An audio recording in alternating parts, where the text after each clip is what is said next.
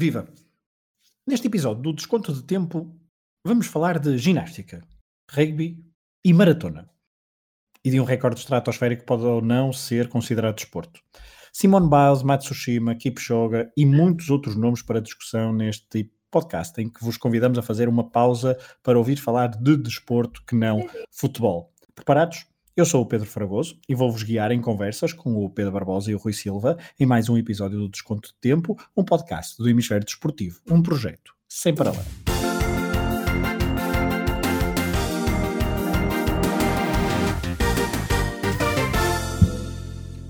Olá a todos, sejam bem-vindos. Vamos começar o programa com ginástica, porque em Estugarda decorreram os Mundiais de Ginástica Artística e o mundo todo voltou a falar de Simone Biles. Depois da explosão mediática durante os Jogos Olímpicos do Rio de Janeiro em 2016, Biles saiu da cidade alemã fazendo história, tornando-se a atleta mais medalhada de sempre desta modalidade, seja em competições masculinas ou femininas.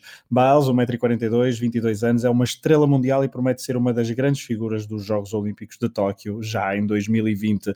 Mas já voltaremos à ginasta norte-americana. Olá, Barbosa. Olá, Fragoso, tudo bem? Tudo. Conta-nos como foi então, em traços gerais, o Mundial de Ginástica Artística de 2019 em Estugarda, uma prova que ocorre todos os anos, exceto em ano olímpico, e podemos começar, se calhar, pelo medalheiro da competição. Sim, exatamente. Começando pelo medalheiro, ehm, estes mundiais de ginástica não, não atribuem muitas medalhas, mas chegam quase às duas dezenas, muitas medalhas de ouro. Uh, os Estados Unidos saem com o maior número de medalhas de ouro, justamente, saem com cinco, mas é a Rússia quem, quem, quem traz mais medalhas, para, para quem gosta deste tipo de curiosidade, traz nove medalhas.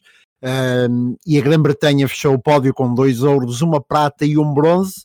Uh, de resto, uh, há mais quatro países que fizeram um ouro: a Bélgica, o Brasil, as Filipinas e a Turquia, e já falaremos mais à frente desta medalha turca. Uh, a China surpreende ao não vencer qualquer ouro, tal como o Japão, que não conseguiu nenhum ouro quando estamos justamente às portas de, Tóquio e quando estamos a falar de um país com tradição na ginástica, quanto mais não seja nas duas últimas décadas. Uh, se dividirmos o medalheiro por sexo, a realidade é um bocado distinta desta geral, porque todas as medalhas norte-americanas, todas, desde o ouro ao bronze, vieram da, da variante feminina. Um, apenas a Bélgica conseguiu um ouro feminino, de resto os Estados Unidos da América limparam, limparam com 5 em 6 uh, os ouros. Nos homens, aí a realidade é completamente diferente, porque os Estados Unidos não conseguiram uma única medalha, nem de ouro, nem de prata, nem de bronze, ao passo que a Rússia saiu com três, a Grã-Bretanha saiu com duas, foram os únicos dois países com múltiplas medalhas de ouro, e depois então os países que falei há pouco, Turquia, Brasil e Filipinas também chegaram ao ouro, e a Turquia acumulou ainda com uma de prata. Uh, é esta uh, os traços gerais do medalheiro de, de Stuttgart. É um medalheiro que tem então 16 nações, 16 países. Uh, olhando para os, dois, os três últimos mundiais deste ciclo olímpico depois do Rio de Janeiro, vemos que, por exemplo, em 2018 foram 17 as nações que conseguiram medalhas e em 2017 foram 15 as nações. Portanto, nada de muito uh, diferente, com obviamente as nuances que o Barbosa falava. Curiosidade também para a Rússia ter conquistado nove medalhas, três de 3 de ouro, 3 de prata e 3 de uhum. bronze, tudo bem dividido ali, irmamente. Um, as nações que em 2019 conseguiram medalhas, e só para um resumo, os Estados Unidos, Rússia, Grã-Bretanha, Turquia, Bélgica, Brasil, Filipinas, China, Itália, uh, Taipei, China, Taipei, Croácia, Israel, Japão, Ucrânia, França e Irlanda. Foram estes os países que conseguiram um, conseguiram então medalhas neste Mundial de Ginástica em Estugarda. Há pouco falavas então, Barbosa, da, da prestação do Japão e olhando para 2018, em que o Japão conseguiu de facto três medalhas de prata e três de bronze, e em 2017 o mesmo Japão uh, conseguiu três ouros e um bronze. A China, então, é que é, é uma diferença uh, bastante considerável, pois tinha uhum. sido a líder do medalheiro em 2017, com três ouros, um bronze, um, uma prata e dois bronzes, e em 2018 tinha ficado em segundo com quatro ouros, por exemplo. Este ano, de facto, uma prestação abaixo das expectativas, com três pratas e dois bronzes, como disseste há pouco. Uh, já traçaste também alguns planos uh, no plano feminino e antes de entrarmos nos destaques individuais, Barbosa, os Estados Unidos então só não venceram uma medalha de ouro de, de todas as possíveis, mérito para a belga Nina Der, Dervael nas barras assimétricas e no lado masculino destaque para a primeira vitória russa na competição por equipas, algo que não acontecia desde o desmembramento da União Soviética em campeonatos do mundo, com exceção feita aos Jogos Olímpicos de Atlanta em 1996. A Rússia vingou-se da derrota o ano passado e deixou a China em segundo lugar. Recordo que em 2018 a vitória chinesa foi pela margem mais pequena de sempre desde que o sistema de pontuação se alterou em 2006. Barbosa, se no, ano, se no lado feminino os Estados Unidos dominaram, como tu disseste uhum. há pouco, no masculino conquistaram zero medalhas. Sim, os, os Estados Unidos estiveram, estiveram mal no, no, lado masculino. Aliás, os Estados Unidos e China acabam por, por sofrer no lado masculino com, com eh, as boas performances de alguns atletas que não se esperava, eh, como a medalha, por exemplo, do filipino, que era, que era o, atleta mais, o atleta mais novo em prova eh, e que conseguiu a medalha de ouro, ou a medalha de Cholak. Uh, e depois, na, no caso de equipas, as medalhas dos russos, que tiveram dois atletas a mais altíssimo nível neste, nestes mundiais de ginástica um, e, portanto, impediram, impediram uh, os Estados Unidos de conseguir qualquer medalha no lado masculino, impediram a China de conseguir uh, as medalhas a que está habituada, digamos assim. Um, há ainda uma pequena nota. Por um lado, a Rússia, e como tu dizias muito bem, uh, esteve bem neste Mundial, consegue o primeiro ouro masculino por equipas desde a queda do Muro de Berlim, desde a dissolução da União Soviética. No entanto, há uma nota de destaque que eu daria, que é o leste europeu está em queda. O leste europeu que é tão tão mítico, digamos assim, para a ginástica, sobretudo para a ginástica no feminino, o leste europeu que nos deu, entre outras, pelo menos eh, Nadia Comaneci, Cherbo, uh, uma bielorrussa e uma, e uma romena, naturalizada depois uh, norte-americana, uh, e este leste europeu não conseguiu uma única medalha na, nas provas femininas e teve apenas dois bronzes nos homens, se, se, se tivermos em conta as medalhas, as duas medalhas de bronze da Ucrânia. Uh, portanto, de resto, há um leste em queda de facto. Uh, e outra coisa, relativamente ao medalheiro uh, feminino, relativamente ao domínio dos Estados Unidos feminino, sem descontar a boa performance das outras atletas na, na medalha por equipas, mas é Simone Biles. Isto foi o show de Simone Biles. Simone Biles limpa cinco medalhas das seis, uma delas por equipas, ok, as outras quatro não por equipas, e portanto é Simone Biles que, que é, vence, é, mas, mas, mas, já lá iremos. Sim. Nós já lá iremos porque estamos a falar de Simone Biles e parece ser uh, o gancho perfeito. Só dar aqui uma nota, de facto, porque nestes Mundiais de Stuttgart em 2019, um, no lado feminino, apenas seis nações conseguiram, uh, seis países conseguiram medalhas e uh, no lado masculino foram 14 Uh, os países que, os atletas, que, ou seja, o número de países que conseguiu então trazer medalhas destes mundiais de. Uh, passando para os dois grandes nomes deste evento, quer dizer, dois grandes não, há um grande e depois há um ou outro uhum. que tenta, tenta, ter alguma nota de rodapé, porque este foi novamente o Mundial de Simone Biles, que apareceu em 2013 no primeiro Mundial conquistar as suas medalhas. Teve o seu grande palco mediático em 2016 no Rio de Janeiro e é uma figura praticamente consensual haverá muito pouca gente que não conheça Simone Biles que, que esteja dentro do, do, desporto e mesmo aqueles que nem ligam tanto a desporto já viram vídeos espetaculares na net de Simone Biles voltou outra vez à, à ribalta, até porque há os Jogos Olímpicos eh, de 2020 no horizonte. Uh, Barbosa uh, foi uh, claramente a rainha da festa dos Mundiais de Stuttgart. Não, foi a rainha da festa dos mundiais. Qualquer, qualquer, qualquer apaixonado por ginástica devia ter uma figura de Simone Biles em casa, porque de facto, e, e, antes de mais, temos que aproveitar Simone Biles porque ela já, já anunciou a reforma. Uh, se não no próximo ano nos Jogos Olímpicos, pelo menos no ano de 2021, depois de, dos, um, dos Mundiais da modalidade em 2021. Portanto, Simone Biles tem apenas 22 anos, uh, abandonará no máximo, no limite aos 24 anos. Uh, de facto, Simone Biles, o que há a dizer? Eu acho que a melancolia e a tradição fará sempre com que nós lembremos da, da Nadia Comaneci, mas, uh, mas em 2019, de facto, temos aqui uma ginasta que, que é mais vitoriosa e, quiçá, mais influente do que a, do que a romena. a Simone Biles tornou-se, nestes campeonatos, a ginasta mais medalhada de todos os tempos. O recorde pertencia à Cherbo com 23 medalhas pela Rússia. Simone Biles faz 25 medalhas a partir de agora, 19 de ouro. Uh, ela sai de Stuttgart com 5 medalhas de ouro em 6 possíveis, mas há muito mais do que as medalhas e é isso que é preciso compreender em Simone Biles. E é, é um grande, domínio... desculpa interromper é uhum. grande também estrela para, para os Jogos Olímpicos de qual, quase todas as competições, não é? Sim, sim, sim, sim, exatamente. O tipo de domínio da Simone Biles aqui, isso é comparável ao, ao de ao de Michael Phelps na natação, por exemplo, ou de Usain Bolt nas provas de, de, de velocidade, de atletismo. E era isso que eu ia dizer até, há um domínio gigantesco, há um domínio gigantesco para além das medalhas com Simone Biles. Antes de mais, há a prova all-around, que é a rainha, digamos assim, onde os atletas têm que fazer as, as diferentes variações. Uh, Simone Biles termina com uma larga, larguíssima vantagem sobre a Tang Xihing, uh, a chinesa, depois de ter sido a melhor atleta em todas as provas, exceptuando as barras assimétricas, onde foi a segunda melhor. Portanto, estamos a falar de uma atleta que é, é, é melhor de facto em todas as vertentes da ginástica. Estavas a falar dessa vantagem. A, vanta uhum. a diferença entre, o segundo entre a segunda e a oitava é menor do que a diferença que a primeira entre a segunda, e a, segunda. e a primeira. Sim, exatamente, exatamente. A, a, a, prova das barras assimétricas que correu mal a Simone Biles é, ela termina em segundo, portanto, e nós, nós falamos de, de correr mal, não é? Um, e depois, por fim, há a cereja no topo do bolo, e para que percebam como é que a Simone Biles é tão, uh, porque é que ela, ela, é tão influente. A Nadia Comaneci, provavelmente a ginasta mais famosa de todos os tempos, tem no código uh, da ginástica, da Federação Internacional de Ginástica, uh, dois movimentos com o seu nome, que fazem parte dos livros, das regras. Simone Biles tem dois movimentos só neste Mundial de Ginástica.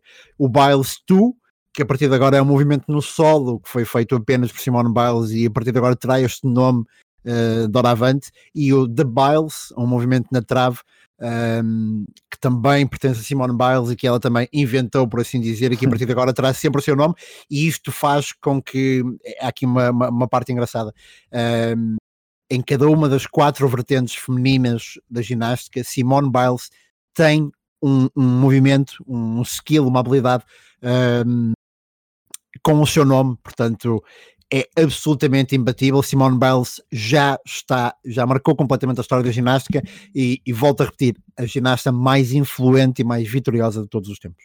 Ela então que igualou ao longo da competição e depois bateu o recorde de Vitaly Sherbo, ginasta bielorrusso. Uh, Barbosa, mas ok, houve Biles e também, estavas há pouco a falar, só deixo aqui uma nota, porque nós aqui também no Hemisfério Desportivo e no Desconto de Tempo um, temos o, o, Rui Silva que costuma planear uh, viagens tendo em conta uh, não só reformas de jogadores, olá Kobe Bryant, mas também uh, outro tipo de, de eventos desportivos, se quiserem saber, portanto 2020 há de facto os Jogos Olímpicos né, em, eh, em Tóquio, mas os Mundiais de 2021, e olhando para essa possível reforma de Simone Biles, uh, os Mundiais de 2021 serão uh, na Dinamarca, na cidade de Copenhaga. Portanto, comecem a pesquisar viagens para 2021, Copenhaga, os possíveis últimos Mundiais desta, talvez a melhor ginasta de todos os tempos, uh, Simone Biles, e que nós somos contemporâneos. Barbosa, mas então, não foi só Simone Biles que brilhou um, nos Mundiais de Estugarda, há também aquele tal turco que tu uh, querias falar há pouco. Sim, foi. Uh, eu, eu, queria falar justamente desse turco chamado Ibrahim Cholak, que conseguiu, conseguiu vencer um ouro uh, nestes Mundiais de Ginástica e com esse ouro nas argolas foi o primeiro título de sempre para a Turquia em Campeonatos do Mundo falar de Cholak porque não era o favorito, nem pouco mais ou menos, não é propriamente um atleta muito jovem para os padrões da ginástica, nós temos que nos lembrar que na ginástica os padrões são de facto, se estamos a falar de Simone Biles se reformar com 24 anos, uh, os padrões de facto de idade na ginástica são muito diferentes do resto do atletismo, do resto do desporto, digamos assim, uh, e Cholak, que tem justamente quase 25 anos, consegue então uma medalha de ouro para a Turquia num momento bastante emocionante, a Turquia que ainda consegue fazer mais uma prata e portanto uma nação sem grandes pergaminhos ou sem qualquer tipo de pergaminhos na, uh, nos mundiais de ginástica acaba por sair daqui com um título mundial e portanto Cholak nas argolas uh, é esse grande nome. O melhor atleta masculino, no entanto, foi Dalal Lié, um russo que consegue duas pratas, um bronze e dois quartos lugares. Dalal, uh, uh, é... Não, fácil não é um nome fácil, não é um nome nada fácil, tem muitos L's, A's, é uma coisa terrível. Um, mas então este atleta que era o, o atual vencedor do All Around uh, dos campeonatos mundiais de ginástica do ano passado, um, e de quem se esperava de facto que vencesse o all-around, especialmente depois de ficar pertíssimo do ouro em 3, 4, 5, aliás, em 5 vertentes, fica perto algumas das medalhas, outras do ouro, um, mas no all-around perde justamente para o compatriota, para, para o Nikita Nargoni, que foi prata nos mundiais anteriores.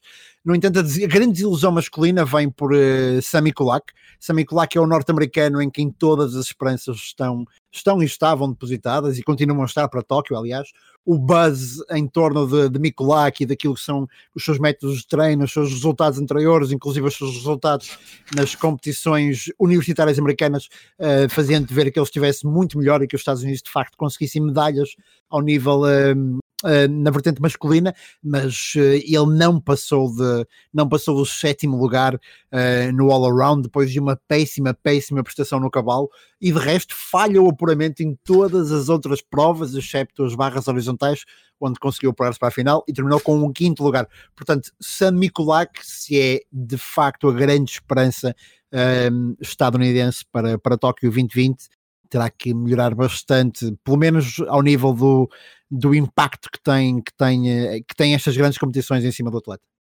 É, isso fala-se também em eh, esperanças para Tóquio, a equipa russa com um misto de experiência e de, e de jovens valores, como disseste há pouco, e com esta vitória no all-around está uh, no all-around masculino está a pensar também em Tóquio e numa boa prestação que seria Uh, é muito importante para, para a ginástica russa, obviamente. Uh, destaque ainda também para uma americana, Sunisa Lee, nos seus primeiros mundiais conseguiu uma medalha, não só de ouro na coletiva, mas também creio que, agora tinha aqui os apontamentos, creio que conseguiu no, no solo uh, uma uhum. medalha de prata. De prata? E, uhum. Exatamente, obrigado Barbosa. E também destaque para um, uh, pelo menos esta história eu apanhei, já não me lembro, em que órgão de comunicação social internacional, mas há um... Uh, uh, um atleta um, francês, um ginasta francês, que tinha partido uma perna durante a participação nos Jogos Olímpicos do Rio de Janeiro, uh, um Sami, Samirati Saïda, creio que é assim que se pronuncia, uhum. uh, este nome algo com, talvez com influência egípcia,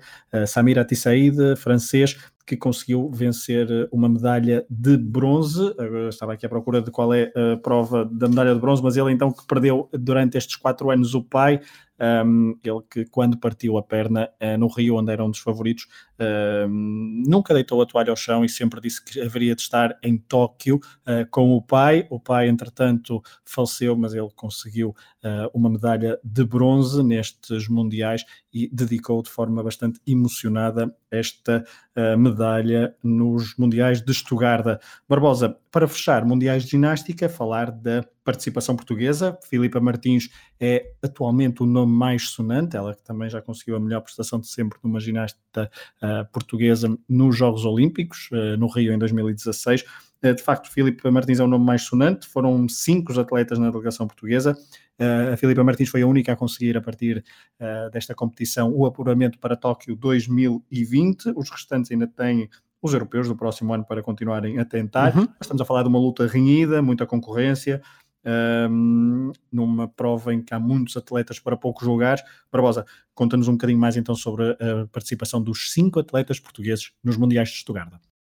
Sim, o principal objetivo da Federação de Portuguesa de Ginástica foi atingido, que era, que era apurar a Filipa Martins para, para Tóquio. Um, a Filipa conseguiu ser uma das 20 melhores atletas dos países que não se apuram por equipas. Essa é condição para a qualificação e portanto a Filipa está a caminho do Japão depois de ter ficado no 36 ou 38 lugar, julgo eu do all-around e portanto a Filipa consegue estar a caminho de, de Tóquio. Depois há mais duas atletas femininas, a Mariana Pitres Uh, começa bem, mas lesiona-se lesiona na sua uhum. segunda prova e, portanto, não conclui a sua participação.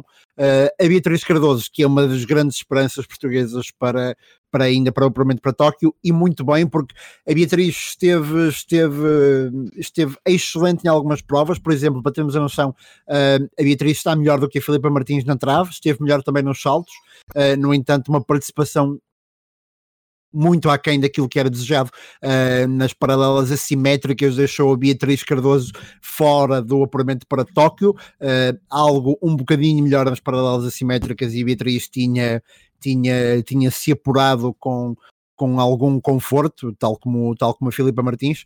Uh, no caso dos homens, o Bernardo Almeida e o Patrick Barbosa falharam o apuramento, com provas manifestamente insuficientes. O Patrick, que, que, que, que é um atleta naturalizado brasileiro, que, que esteve uhum. também no apuramento para, para o Rio. Um, como brasileiro, não é? Ele teve, como brasileiro, exatamente, exatamente, e agora está, e agora está com português, porque, porque é, é, português, já o ano passado participou nos Mundiais uh, com português.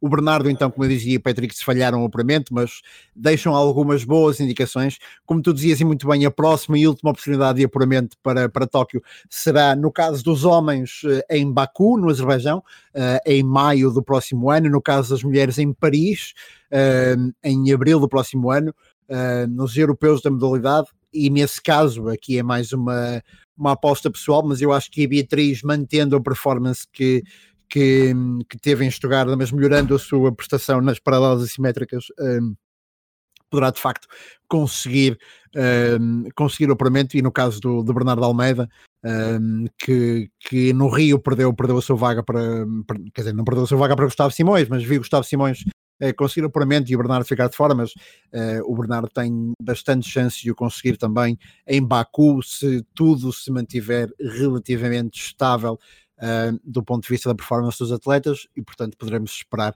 uh, por que não, três portugueses na ginástica de, em Tóquio, no Japão, Uh, ginástica seria, artística. Seria ótimo. Na ginástica artística, exatamente. Seria, seria ótimo para a Federação Portuguesa de Ginástica uh, e será ótimo também perceber, agora que a Filipa está apurada, até que ponto ela poderá melhorar uh, e quiçá entrar no top 30 em, em Tóquio, mas a ver vamos. Para já, o objetivo está conseguido e teremos portugueses, teremos a bandeira Portugal na ginástica em Tóquio, portanto, vamos a isso. É isso, e fechamos aqui a página da ginástica neste episódio do Desconto de Tempo. Uh, obrigado, Barbosa. A seguir obrigado. vamos falar de rugby. O Mundial de Rugby entra então agora na fase decisiva. Depois da fase de grupos, onde houve algumas surpresas, entramos nos jogos a eliminar, onde as melhores seleções se defrontam para fazer história neste primeiro Mundial Asiático. Nos próximos minutos vou estar à conversa com o Rui Silva para analisar um pouco do que foi esta fase de grupos, perceber como é que correu a viagem dele ao Japão, o nosso enviado especial do Desconto de Tempo ao Mundial do Japão, ele que viu ao vivo dois jogos, e também fazer uma pequena antevisão dos quartos de final. Olá, Rui. Olá, Pedro, estás bom? Tudo correu bem a viagem? Correu, correu. Correu, já vamos falar, ainda bem, já vamos falar sobre isso. Antes, eh, umas perguntas rápidas. Um, qual foi para ti a melhor equipa desta fase de grupos da, do Mundial de Rugby? Eu acho que, pronto, a Nova Zelândia tem sempre aquele ónus de. Aquela aura, não é? Sim, aquela aura. É, provavelmente teria de responder Nova Zelândia, mas, mas acho que também se pode falar um bocado do, do utilizando a linguagem de, de most improved em relação às expectativas que havia e aquilo que aconteceu. Eu acho que nesse aspecto poderíamos alargar um bocadinho a discussão para as duas seleções que fizeram mesmo os melhores resultados a nível pontual, tanto o Japão como o Gales. Qual é a tua opinião? A minha opinião é essa. Quando tinha pensado nestas perguntas rápidas, pensei, obviamente, melhor equipa. Claro que a Nova Zelândia, eh, como tu disseste, foi uma, uma seleção, talvez das favoritas, aquela que se mostrou em melhor forma, mas o país de Gales fez belíssimos jogos um, e o Japão é um, é a estrela do torneio e tinha aqui preparado uma próxima pergunta. A equipa sensação é incontornável. Este está a ser o Mundial do Japão. Claro, claro. Muito, e muito mais, muito mais histórico do que foi outro Mundial do Japão que nos uh, está sempre na memória, em que as, as duas seleções da casa tiveram impulsos extra, vá, assim, mais a Coreia do que o Japão. E é curioso também, já agora, eu tinha isto aqui anotado para falarmos mais tarde, mas uh, faz sentido dizer agora, estamos a falar disto da Nova Zelândia e a Nova Zelândia, pela primeira vez na história, eh, não ganhou um jogo da fase de grupos. É verdade. Mas isso devido, obviamente, e quem, não, e quem nos está a ouvir, uh, empate, houve um empate a zero contra a Itália, não é? Foi um empate a zero. Não é? Foi Catenaccio, exatamente. Os Sérgio Patrese pôs tudo à defesa e, um, e conseguiram então uh, sacar o empate da Nova Zelândia. Não, brincadeira à parte, o tufão uh, Najibis, o pior tufão dos últimos 60 ou 70 anos, já não sei precisar, um, que passou então pelo Japão, ou criou alguns problemas na organização, houve vários jogos cancelados. Quantos é que foram no total? Três? Quatro? Agora, uh, eu diria quatro, mas quatro. dois no mesmo grupo, uh, o da Nova Zelândia. Dois do mesmo foram, grupo. Foram os dois do grupo da Nova Zelândia, o Inglaterra-França e. E, e vou-me tentar lembrar de mais, mais algum, mas não me lembro, porque houve não, o Canadá na três, Liga. Foram, foram esses três, exatamente. Um, houve a, a, ameaça então da Escócia uh, de ver o seu jogo também cancelado frente ao Japão, um jogo decisivo. Já lá vamos, isto porque estávamos a falar de equipas de sensação. Uh, qual é a equipa que mais de, decepcionou nestes primeiros jogos do Mundial de Rugby de 2019? Eu acho que vou. Isto também lá está. Isto é, é estranho estar a dizer isto porque vamos elogiar o Japão, mas eu acho que a Escócia esteve bastante aquém daquilo que poderia fazer. Eu, até à última, apesar dos excelentes resultados do Japão, achei que na, no quarto e derradeiro jogo poderiam ganhar e, e, eliminar de forma dramática o Japão, mas não. Começaram bem, fizeram o primeiro ensaio, mas acho que não. Transversalmente a toda a competição estiveram um bocadinho aquém daquilo que, que podiam e deviam mostrar. Exato, e começou logo contra a Irlanda com um péssimo resultado, onde só fizeram 3 pontos contra 27 dos irlandeses. Um, eu tinha aqui também como decepção um apontamento para a França, apesar de estar nos quartos de final, mas uh, o jogo francês Uh, não está famoso em 2019, não, nós estamos a falar de bons anos para o, o rugby francês, só que eu tenho ali, eu é mais de seção até por uma questão de expectativas, não sou um consumidor de rugby uh, mensal uh, para estar por dentro de todos os, um, todos os meandros do, do rugby mundial, esperar, e a França, sempre que chega nos últimos anos a estas grandes competições, tem sempre feito boas exibições, tirando um ou outro caso, mas de facto não tenho visto o rugby francês em bom plano. O melhor jogo para ti, Rui, uh, desta fase de grupos até agora? Eu acho que para aquilo que significou uh, para os quartos de final, e disso também falaremos mais à frente, o próprio resultado e a emoção que teve, eu diria o Austrália-Gales, que Gales ganhou por 29-25, uhum. foi o foi um, um, jogo emocionante e realmente quem, quem eu acho que quem ganhasse este grupo teria a tarefa facilitada. Uh, vão defrontar, vão cruzar com a França, como disseste, que apesar de tudo falaste em expectativa, mas uh, a França fez melhor do que aquilo que tu esperavas, não é? É verdade, fez melhor do que Tinhas a expectativa da França ficar em terceiro, fora, e acabaram por ficar em segundo, ganhando a Argentina logo naquele. O jogo que fez a diferença logo na primeira jornada. O jogo que fez e... a diferença e que eu escolhi como o meu, meu melhor jogo. Os seja... teus. Ah, ok. Sim, sim. Estava a dizer que nós no, no episódio de, de Antevisão, uhum. os jogos que apontámos como mais, mais emocionantes ou que é aqueles que ansiávamos mais para ver, acho que foram todos na MUS. É verdade. Uh, no grupo A tínhamos falado do. Um, Japão-Escócia? Do Japão-Escócia, e que foi até à última e foi um jogo bastante emocionante. Já depois do Japão ter vencido a Irlanda, também provocando uma, uma surpresa no grupo A, uh, mas também o Argentina-França, logo a abrir na fase de grupos do, do grupo B, um, ou do grupo, eu disse grupo B, mas não é grupo B. Sim, sim, sim. C, exatamente. Do grupo C uh, foi um jogo, eu escolhi aqui como melhor jogo porque foi um jogo intenso, com várias polémicas arbitrais. Uh, a Argentina a falhar uh, vários pontapés aos postos um, e ficou ali, perdeu por 21-23 e era a derradeira, era a grande, era um jogo muito importante para os argentinos se queriam passar aos quartos de final e hum, fizeram uma má primeira parte. A França conseguiu fazer uma razoável primeira parte, mas aquela forma como a Argentina terminou a primeira parte e entrou principalmente na segunda parte é digna de se ir ver. E eu, uh, naquela madrugada, naquela manhã de sábado, creio eu, uh, fiquei todo empolgado, mas ainda, ainda chamei alguns nomes ao árbitro. Mas pronto, vou lá torcer pela, pela Argentina. Mas pronto, veremos o que é que agora Gales consegue então. Se Gales, uh, que eu tinha dito que poderia ser a minha surpresa no, no episódio da antevisão do, do desconto de tempo sobre o Mundial de Rugby, se vinga a Argentina. Rui, vamos rapidamente fazer uma, um ponto de situação dos grupos, uh, que já Sim, terminaram, obviamente. Uh, no grupo A, então, o Japão que fez o pleno de vitórias, uh, provocando pequenas surpresas frente à Irlanda e Escócia, apurando-se à frente, então, da Irlanda. Samoa e Rússia ficaram, então, em quarto e quinto, em quinto lugares a Samoa venceu a Rússia no jogo uh, entre ambas, o jogo onde poderia decidir quem é que poderia ter uma vitória neste grupo. Um, Rui, é de facto, já falamos aqui do Japão, uh, o estilo do jogo do Japão uh, tem sido muito falado, é de facto muito divertido de se ver, porque é um jogo imprevisível, é um jogo muito dinâmico, e a Irlanda e a Escócia não conseguiram uh, lidar com ele. Não, e era uma dúvida como é que o Japão conseguiria, se o, se o resultado de 2015 era sustentável, eles apesar de tudo não chegaram aos quartos de final, mas bateram a África do Sul e lançaram a semente para este Mundial. Uh, acho que Portugal, nós sabemos isto em Portugal porque em 2004 sentimos isso na pele. Nós quando organizamos, um país quando organiza um Mundial, o sucesso depende muito sempre também do, do impacto e do contágio que consegue fazer ao seu público.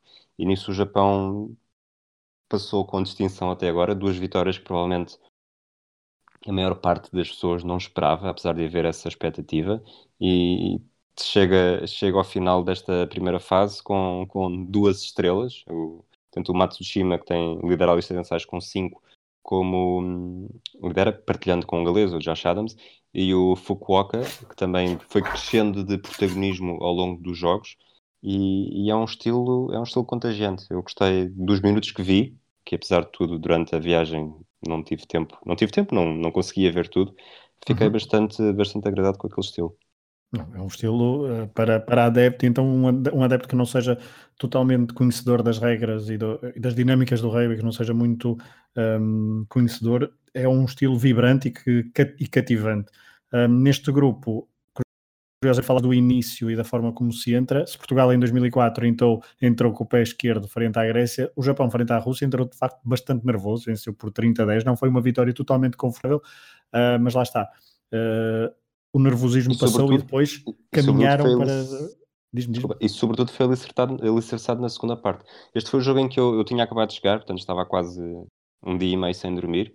Uh, Aguentei-me para ver a primeira parte. Na altura já se percebia que o Japão ia vencer, mas, mas esteve a perder. O primeiro ensaio do Mundial foi da Rússia e, e nessa altura eu tremi ali um bocadinho. Será que isto é só nervosismo inicial ou o Japão não será aquilo que, que as pessoas anseiam? Exatamente. Daqui a pouco faremos a pergunta se, se o Japão conseguirá ter forças suficientes para bater a África do Sul nos quartos de final, passando para o grupo uh, B, porque já falamos da, da, Irlanda, já falamos, portanto, a Irlanda ficou em segundo, a Escócia talvez a grande decepção, mas foi um nível bastante fraco apresentado pela seleção escocesa neste Mundial, ficou em terceiro. No grupo B, um, Nova Zelândia uh, não tem o pleno de vitórias, então, fruto do tal empate. Uh, contra a Itália por causa do jogo uh, cancelado, uh, mas venceu também na jornada inaugural num sábado incrível, portanto, uma frente à África do Sul, 23-13, uh, selando aí praticamente o primeiro lugar do grupo. A Itália ficou em terceiro e não conseguiu dar um passo em frente novamente. A Namíbia e o Canadá terminaram ambos com dois pontos, fruto do empate entre si. A Namíbia, que nunca tinha vencido um jogo no Mundial e agora uh, tem, um, tem dois pontos, fruto então deste empate, uh, devido ao cancelamento do jogo. Uh, Rui, alguma nota de destaque neste grupo? Foi um grupo que acabou como se previa. Eu tinha aqui algumas algumas notas. Pronto, como disseste, a Namíbia fez dois pontos, até agora nunca tinha feito mais do que um, e curiosamente foi em 2015, quando perdeu com a Geórgia por muito pouco. Uh, tenho pena porque falava-se, será que finalmente a Namíbia vai conseguir ganhar um jogo? Porque ela estava tecnicamente um bocadinho melhor que o, que o Canadá. Uh, fez três ensaios com a Itália e acaba por ser, por ser esse, essa a diferença para ficar à frente do Canadá. Portanto, pela primeira vez não ficou em último num grupo. Uh, depois os destaques são todos da Nova Zelândia. Tem a, os três, três irmãos que fizeram ensaio no mesmo jogo: o Bowden Barrett, que é a defesa, o Jordi Barrett, que é ponta, e o Scott Barrett, que é a segunda linha. O 63-0 ao Canadá, este jogo, foi a maior diferença de uma vitória. O 71-9 da Nova Zelândia na Namíbia foi o máximo de pontos uh, marcado por uh, uma equipa. E lá está, é aquilo que nós já esperamos da Nova Zelândia ano após ano, que há sempre os, vou chamar-lhes coitadinhos, que têm de levar com a fúria neozelandesa e fazer para fazer o que conseguem. O grupo C, um, a Inglaterra terminou à frente da França com 17 pontos frente aos 15 pontos franceses. Franceses então que terminaram à frente da Argentina e conseguiram o apuramento para os quartos de final, fruto então daquele tal jogo logo na primeira jornada França 23, Argentina 21. Uh, Tonga terminou com 6 pontos, fruto também de uma vitória sobre os Estados Unidos, Estados Unidos que terminam com 0 pontos, uh, Estados Unidos e Rússia, un... as duas únicas equipas que saíram deste Mundial com 0 pontos. Rui, um, não, que notas tens sobre este grupo? Uma Inglaterra que pode não ter entusiasmado na maior parte dos jogos, mas que cumpriu com os seus objetivos uh, frente, principalmente frente um, à Argentina. Cumpriu, mas eh, de certa forma uh, é capaz de ter caído a fava, porque apesar de tudo acho que teriam, teriam mais interesse em defrontar uh, Gales do que a Austrália nos quartos de final. Uh, outra nota, e também já este apuramento da França percebe-se um bocado isto. A França não precisou de jogar com a Inglaterra, foi um dos jogos cancelados e, e França tem as duas vantagens mais curtas de vitória neste Mundial. Curiosamente, é ambos 23-21 contra a Argentina e contra a Tonga. E contra Tonga, 23-21 contra Tonga é também uma um, uma margem bastante um, surpreendente para o nível do, do, do, rugby francês, quer dizer, para quem não estava à espera deste nível francês, então, em 2019. No grupo D, para terminar, Gales uh, conseguiu o pleno de vitórias, quatro jogos, quatro vitórias, frente a Austrália, Fiji, Geórgia e Uruguai. Neste grupo houve um jogo Uh, emocionante entre Fiji e Uruguai, com uma vitória uruguaia por 30-27, levando às lágrimas um, os jogadores e os responsáveis uruguaios. Um, foi um, um, dos jogos do grupo, uh, para além, obviamente, do, uh, do jogo entre Gales e Austrália. tu, talvez, antes do início em off, falávamos de uma certa decepção de, das Ilhas Fiji. Sim, falava, eu disse isto também no, no primeiro episódio em que falámos de Mundial de Rugby. Uh, esta era considerada a melhor geração de Fiji da história. O, o jogo com a Austrália, ali até início da segunda parte, estiveram bastante bem, apesar de perceber que, que a Austrália mais tarde ou mais cedo poderia passar para a frente e ganhar. Foi um, um jogo bastante bom, mas depois perdem com o Uruguai e, e a partir daí têm o, a campanha completamente desperdiçada. Acho que não. O, curiosamente, a derrota com o Uruguai, eles marcam 27 pontos, é o máximo de pontos de uma equipa que acabou derrotada. Um, os fijianos foram a única equipa a conseguir dois pontos de bónus no mesmo jogo, então eles fizeram os quatro ensaios e perderam por uma vantagem inferior, eh, igual ou inferior a 7 pontos. Um, é estranho porque este jogo, este, esta vitória do Uruguai, que supostamente foi o momento mais. Não foi a primeira vitória, mas talvez tenha sido a vitória mais importante em mundiais. Foi a, terceira, uhum. já tinham vencido uma em 99 e outra em 2003. E foi o jogo com menos adeptos na bancada, 14 mil, 14.025 eh, para ser exato. Uh, Percebe-se também porque foi em, em Kamaishi, ou em Kamaishi, que é no nordeste da, da ilha principal do Japão, de Honshu ficam um bocado ali no meio, no meio do nada. E, e este grupo, apesar de tudo, foi, talvez seja o meu grupo preferido, porque foi o único em que todas as equipas conseguiram ganhar um jogo. Não sei se, se. Não é? Não, não, é um, é um, é um bom ponto para definir um, e para caracterizar os grupos, porque de facto, um, quer Gales, Austrália, Fiji, Geórgia e Uruguai conseguiram uh, então todas vencer uh, um jogo, pelo menos. Fiji, Georgia e Uruguai, as três só conseguiram então uma vitória. Rui, aproveitando então. Deixa-me só dar uma, diz -me, diz -me. uma última nota neste grupo. Portanto, a Georgia ficou em quarto. Ao contrário de 2015, não conseguiu o apuramento direto para o próximo Mundial. Terá de fazer pois. a qualificação europeia, o que é uma, uma notícia má para Portugal.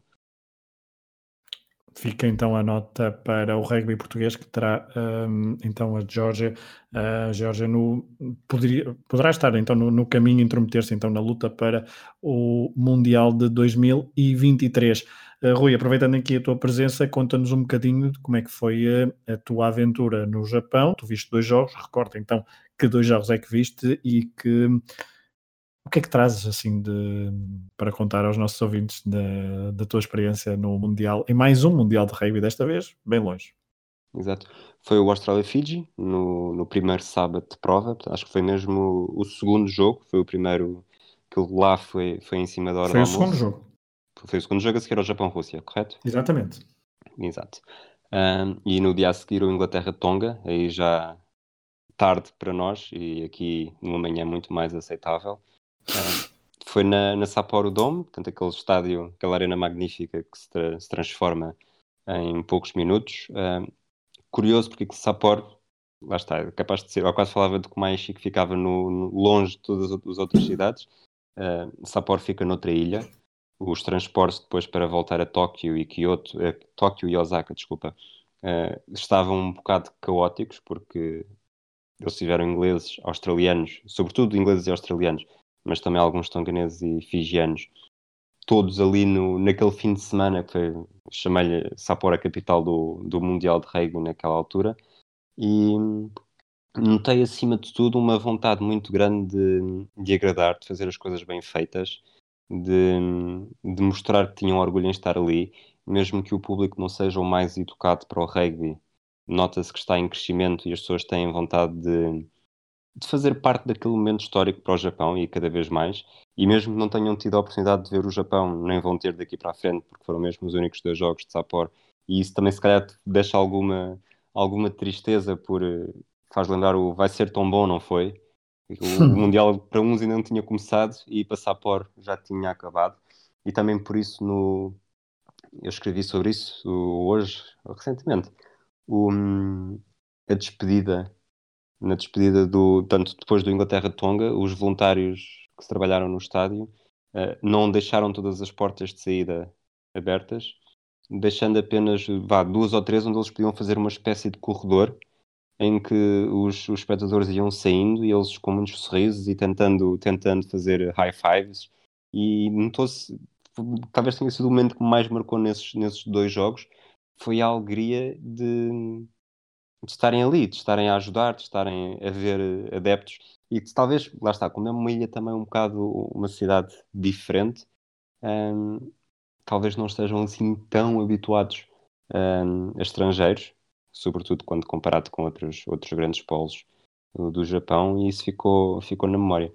Os jogos em si, o Austrália-Fiji foi, eu diria que foi espetacular até aos 50, 55 minutos sobretudo o ensaio das Fiji na segunda parte, em que nós com, com, tínhamos o PEC Cidade, portanto teríamos direito a ver todos os jogos na, na cidade. Era a categoria mais baixa, nós estávamos à espera de ir para, para o terceiro anel, para a última cadeira, mas tanto num jogo como no outro, apesar de serem top, topos opostos, ficámos praticamente ao pé dos postes.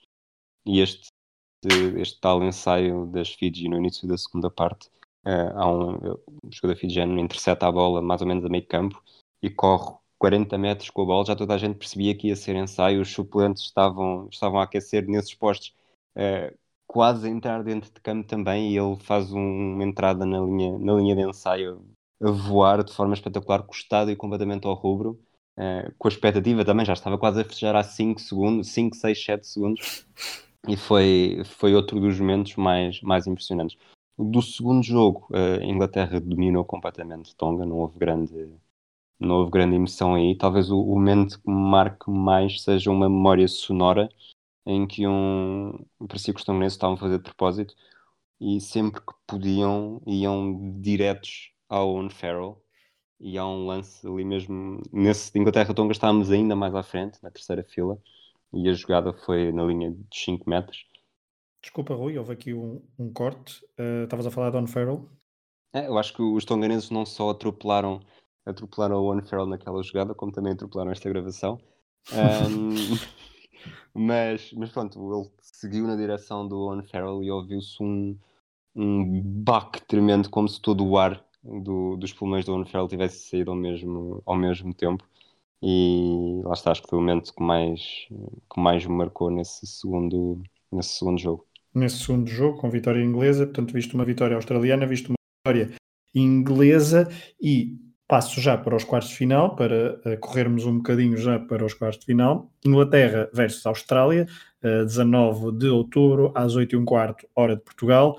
Uh, uma reedição das finais de 91 e também de 2003, agora em campo neutro. Uh, a Austrália venceu a Inglaterra e a Inglaterra venceu na Austrália. Uh, há uma grande rivalidade entre estas duas equipas. Estamos a falar também com duas equipas com dois treinadores, dois selecionadores australianos. Um, não sei se concordas, mas não me parece que a Austrália seja uma equipa de topo mundial neste momento. Uh, como é que vês este, estes, este embate dos quartos de final entre Inglaterra e Austrália? E aproveito também já para perguntar qual é o teu prognóstico. Eu não consigo apostar em Inglaterra, portanto vou, vou dar o palpite de Austrália. Obrigado, porque assim eu fico, eu tinha aqui apontado para apostar em Inglaterra e portanto fica já feito. É, começamos já a criar confusão a partir do primeiro, do primeiro jogo. Exatamente. Um, acho que a Austrália tem sempre um potencial tremendo, mesmo que não nem sempre o demonstre.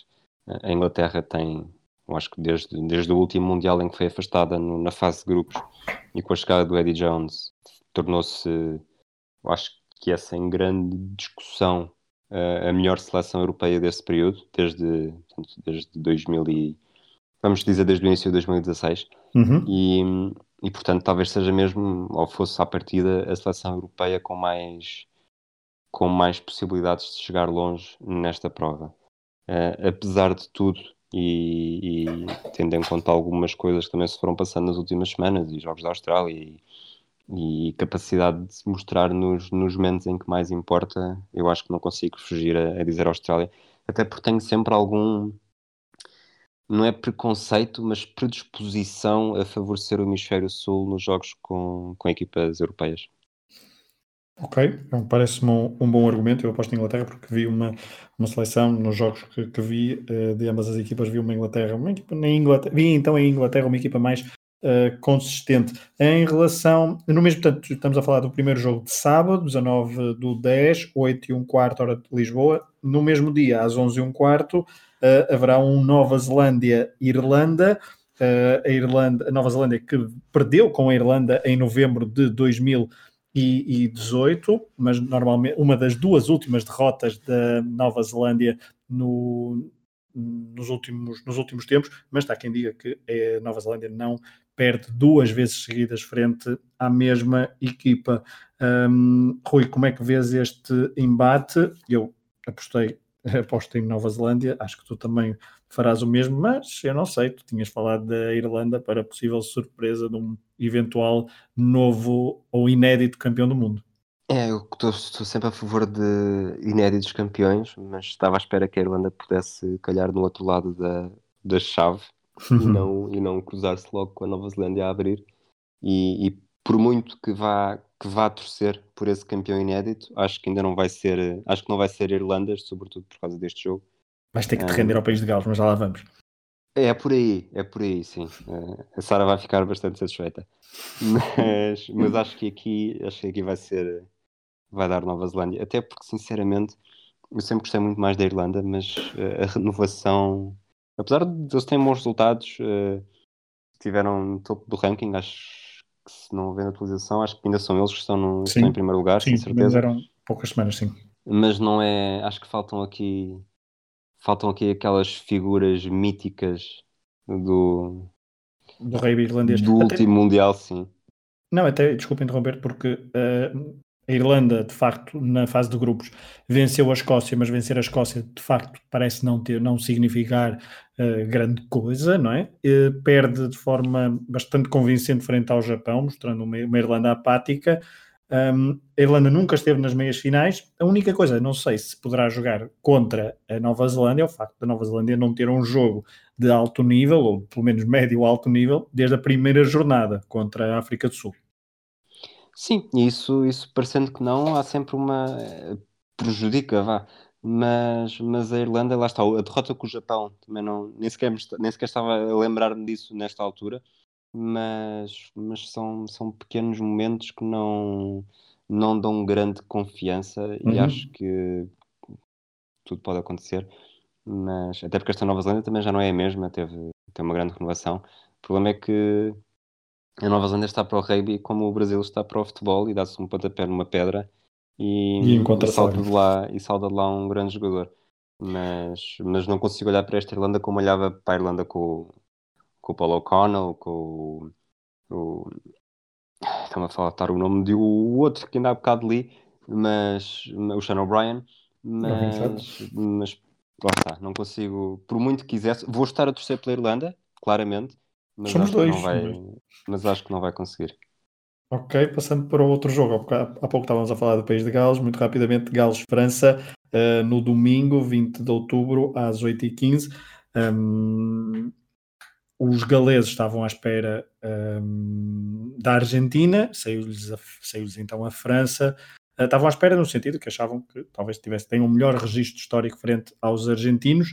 Estamos a falar de uma da reedição da meia-final de 2011 com vitória francesa, mas lá está, a França não apresenta uh, uma boa, não está em boa forma e, Rui, uh, vais apostar no País de Gales, não é? Eu vou, eu não consigo, okay. não consigo gostar nos franceses, apesar de França, nesse, nesse mesmo Mundial de 2011, em que também perdem com Tonga no, na fase de grupos e houve quase uma revolta interna entre jogadores que, não, que já não suportavam o selecionador.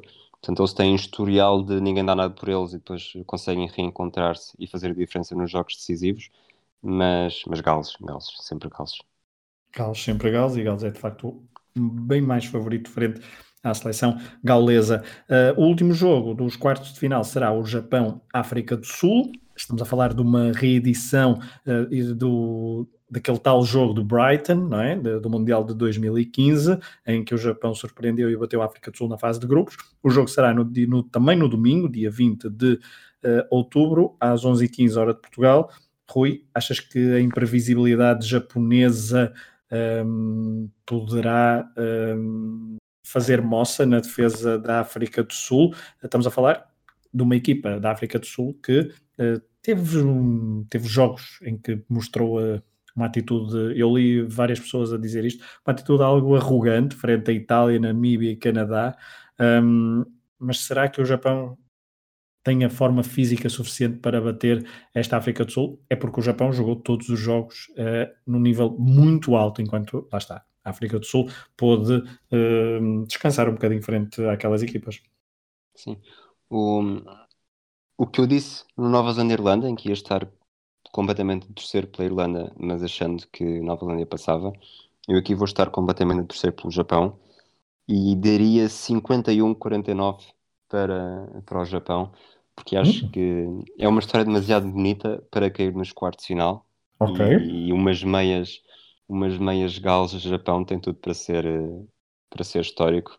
Por, uma, por, uma, por garantir desde logo que uma destas equipas que nunca ganhou uh, possa estar na final a disputar o, o, jogo decisivo. Ok, eu tinha aqui escrito também Japão, mas tinha posto um, um, ponto de interrogação, porque eu quero mesmo muito que o Japão ganhe e subscrevo o que tu disseste, mas tenho algumas dúvidas que uh, Matsushima e companhia possam uh, derrubar a equipa da África do Sul. Uh, vamos então, fechar... para, para ficar, desculpa, para perceber mesmo, dizes qual é que é o teu palpite? Eu vou dizer África do Sul, pronto. Ok, portanto temos, duas, temos dois trocados, não é? Temos dois trocados, é no Japão, África do Sul e no Inglaterra, Austrália. Depois condizemos então com as vitórias de Nova Zelândia e do país de Gales. Fechamos assim um, o Mundial de Rugby, a análise aos, à fase de grupos e prognósticos dos quartos de final. Veremos de voltar então ao Mundial de Rugby 2019 num próximo episódio do Desconto de Tempo.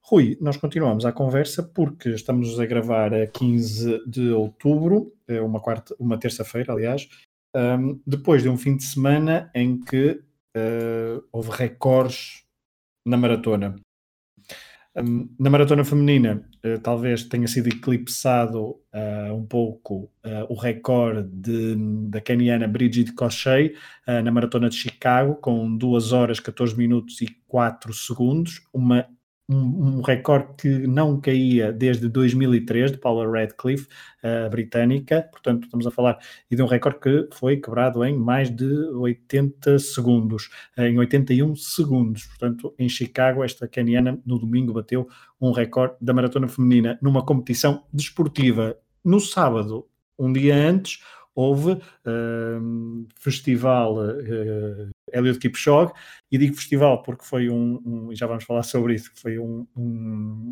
um evento montado por uma multinacional para que o, uh, o keniano, então, de 34 anos, fará 35 ainda durante o, durante o ano de 2019, um, para que o keniano, então, baixasse das duas horas, algo que aconteceu, 1 hora, 59 minutos e 40 segundos, 42 segundos, agora perdi aqui, o, perdi aqui a, minha, a minha cábula, 40 segundos, obrigado, um, e foi altamente partilhado. Tu viste em direto, Rui?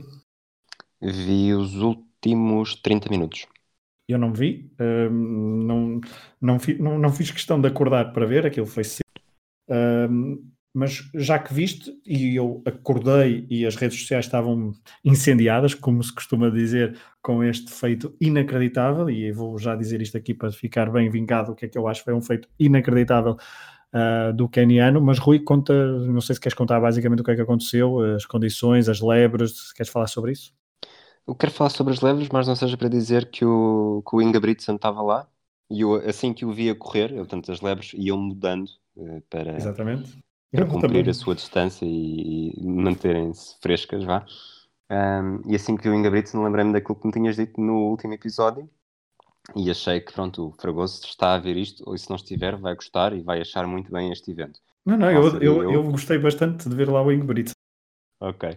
Mas, mas lá está, aquilo era, estava tudo planeado, percebia-se que estava, que estava muito bem planeado, talvez ainda mais do que na primeira tentativa em Monza, e não há dúvida que isto não pode ser, não pode ser contabilizado como um recorde, porque falha quatro ou cinco critérios ao mesmo tempo, tu olhas para aquilo e mesmo que as, que, que as lebres vão mudando, que haja um carro à frente, que, que a temperatura esteja perfeita, nenhuma dessas características, para mim, tira brilho à, à, ao feito quase sobre-humano do, do Hélio Kipchoge.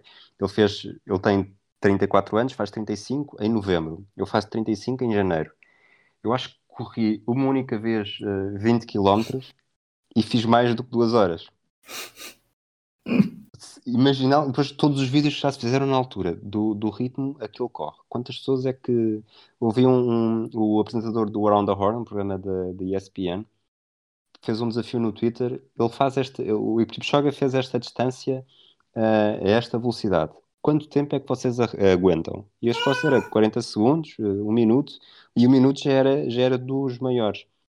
E a verdade é essa, uma pessoa estar, mesmo ponham lá qualquer outra pessoa, uh, com, todos os, com todos os benefícios que tiveram, que apesar de tudo, não, bah, tudo foi feito para ser uh, com a temperatura ideal, para ser a hora ideal, para haver pouco, para haver pouco movimento, para tudo. Uh, tanto que, que a corrida foi logo no sábado, mas poderia ser, poderia ser hoje, poderia ser até ao final da semana.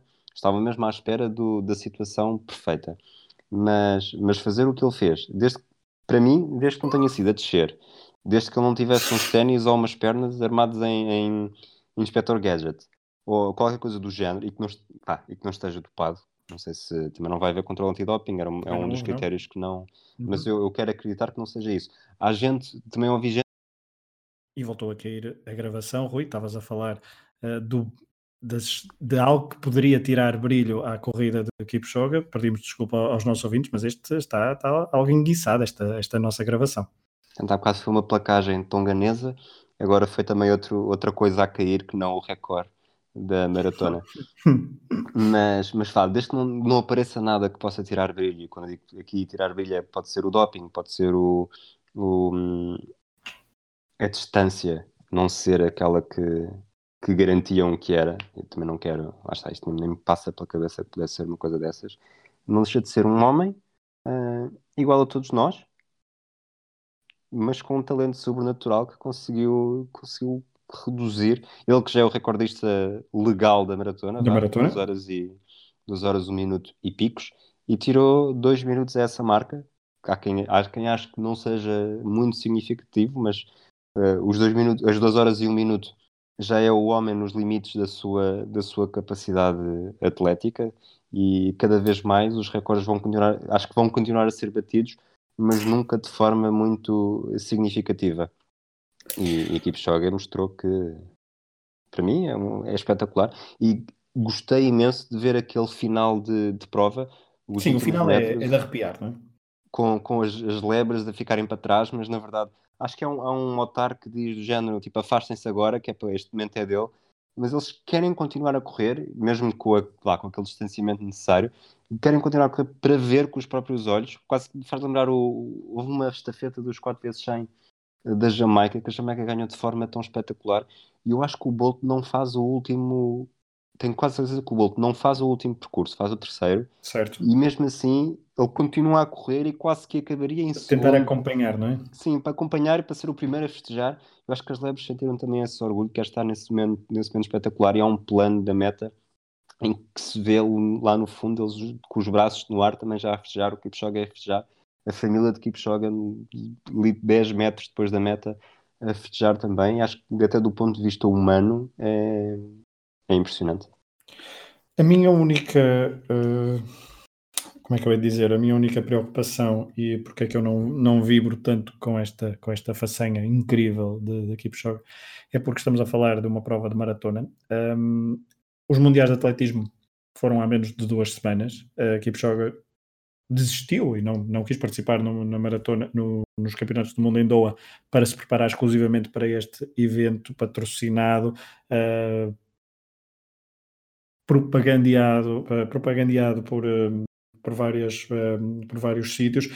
E o que, me, o, que me, o que me encanita é olhar para o Mundial de Doha, ver as maratonas que lá se disputaram sem qualquer público e este evento de, de Kipchoge ter aquela moldura humana no final, numa manhã em Viena, não era propriamente tarde, ainda era, ainda era bastante cedo, aliás, na, em Viena, e estava uma moldura humana uh, bastante assinalável uh, para presenciar então este feito de Kipchoge, e eu vejo com alguma preocupação esta uh, deriva para uma maior espetacularidade de façanhas como esta, e não de eventos desportivos que vão perdendo algum, uh, algum uh, mediatismo e algum fulgor um, por parte do, dos adeptos, e uh, nomeadamente quando se leva mundiais de atletismo para países onde não há cultura desportiva, quer de adeptos, quer dos próprios atletas. Uh, Rui, se calhar continuamos esta nossa conversa um, no conteúdo extra do, do, deste podcast Desconto de Tempo, um, em hemisfériodesportivo.pt barra Patreon podem um, saber mais sobre como apoiar este projeto independente e uh, ter acesso a conteúdos exclusivos. Eu e o Rui continuaremos então a conversa sobre Kipchoge e sobre a espetacularidade do seu da sua façanha, então no conteúdo extra. Este foi mais um episódio de desconto de tempo, onde falamos de ginástica, falamos de rugby e também falamos agora no final, então, desta uh, destes dois recordes da maratona, um homologado, homologado no feminino e outro na, não oficial por parte de, do caniano Kipchoge. Obrigado por terem estado desse lado, obrigado por ouvirem os nossos podcasts, não só Tempo, mas como os outros todos do Hemisfério Desportivo. Espero que tenham gostado. Uh, nós voltamos à antena no, nos próximos dias para falar de mais desporto, para convosco fazer uma pausa para falar de desporto que não futebol. Um abraço e até à próxima.